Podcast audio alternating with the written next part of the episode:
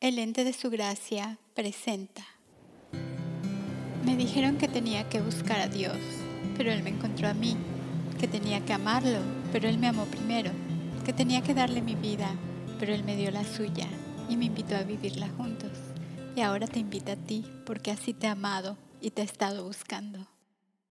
En el episodio anterior te di la buena noticia de que tú tienes una identidad celestial, al igual que todos los demás, desde el momento en que fuimos engendrados en la resurrección de Jesucristo.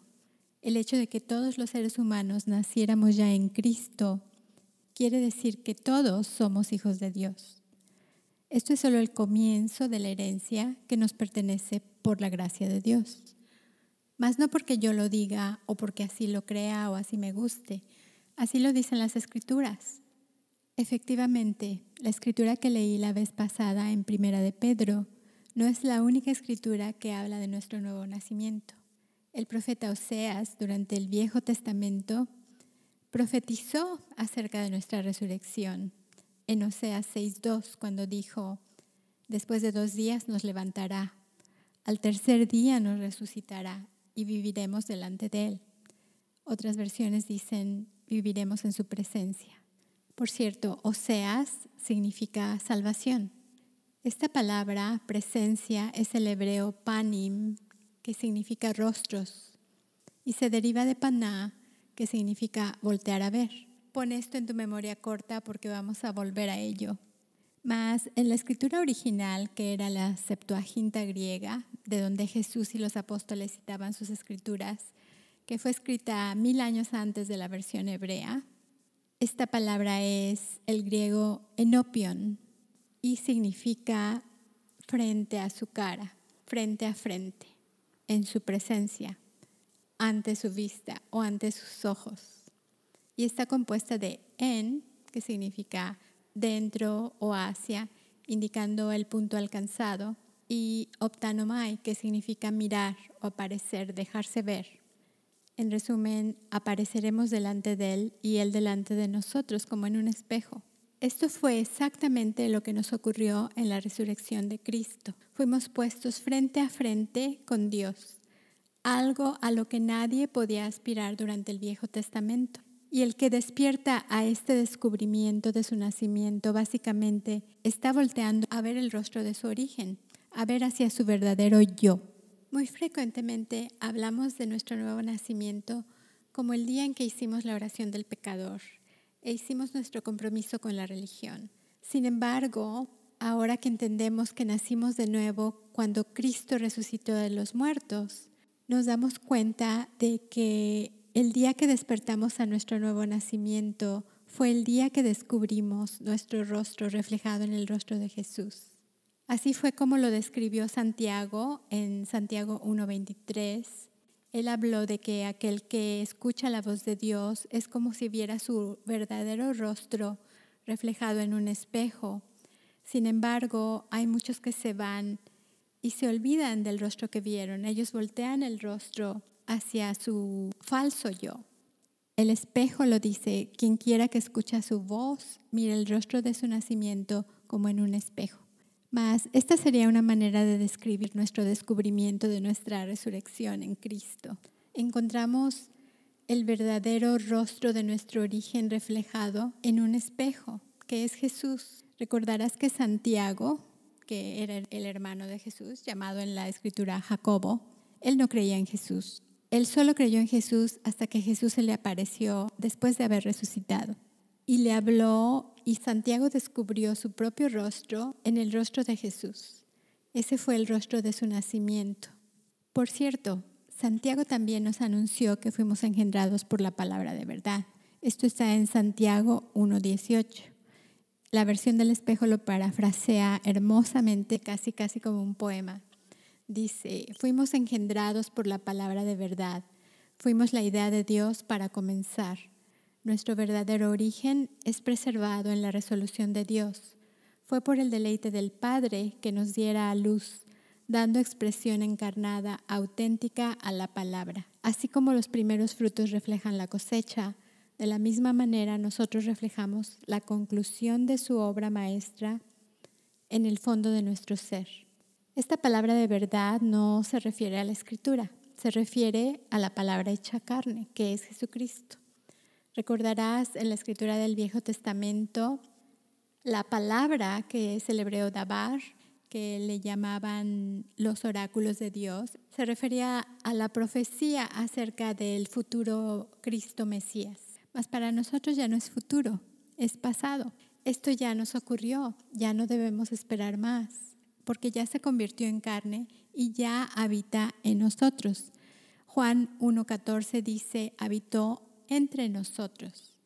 Mas el griego de la escritura original es en, que significa propio del lugar, en el interior de un entero, dentro de los límites de un espacio.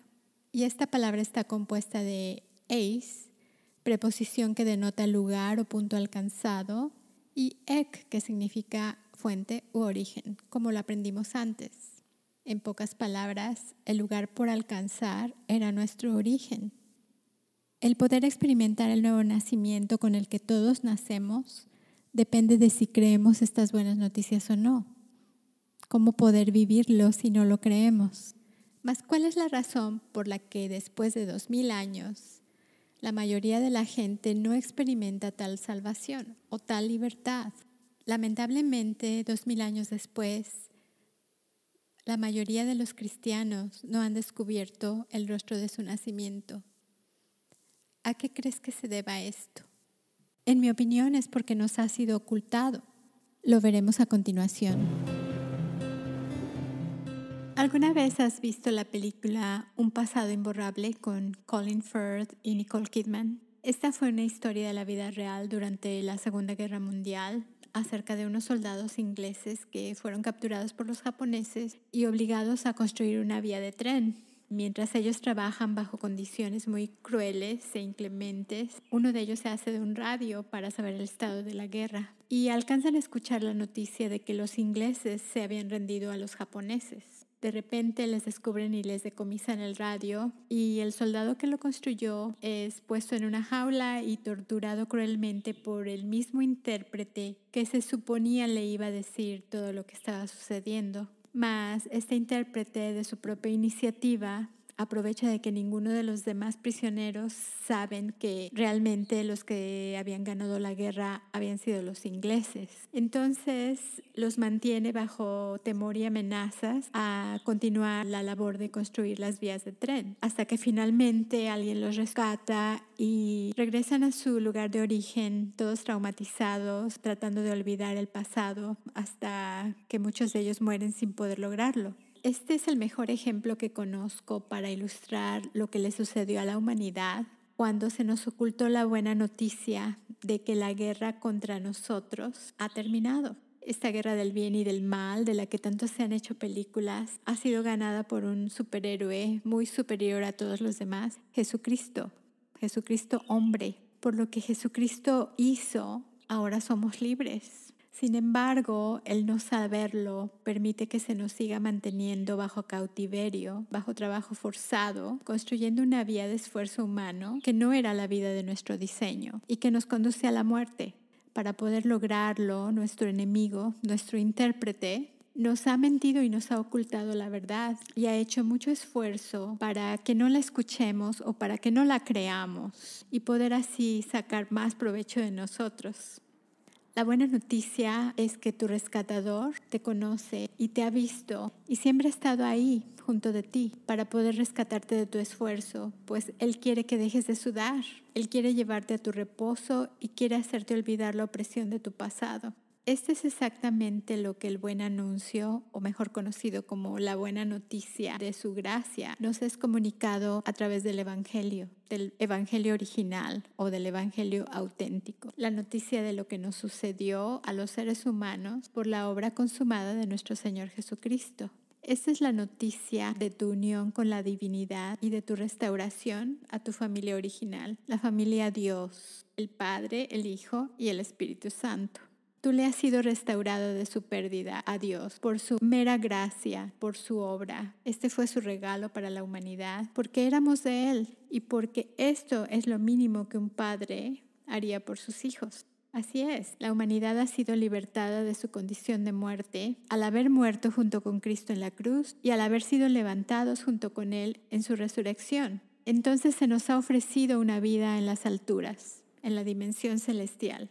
Esto ya nos ocurrió, solo hay que saberlo, solo hay que disfrutarlo. Sé que no me vas a creer a menos que te dé una evidencia más sólida. Por lo mismo te invito a leer las epístolas de Pablo, que son el buen anuncio de la liberación de los no judíos o los gentiles. En otras palabras, la liberación de las naciones. Para comenzar, te invito a leer Romanos 5, 18 y 19. También te invito a leer 2 de Corintios 5, del 14 al 19 y 15, 21 y 22. Si no tienes Biblia, regresa y yo lo leo.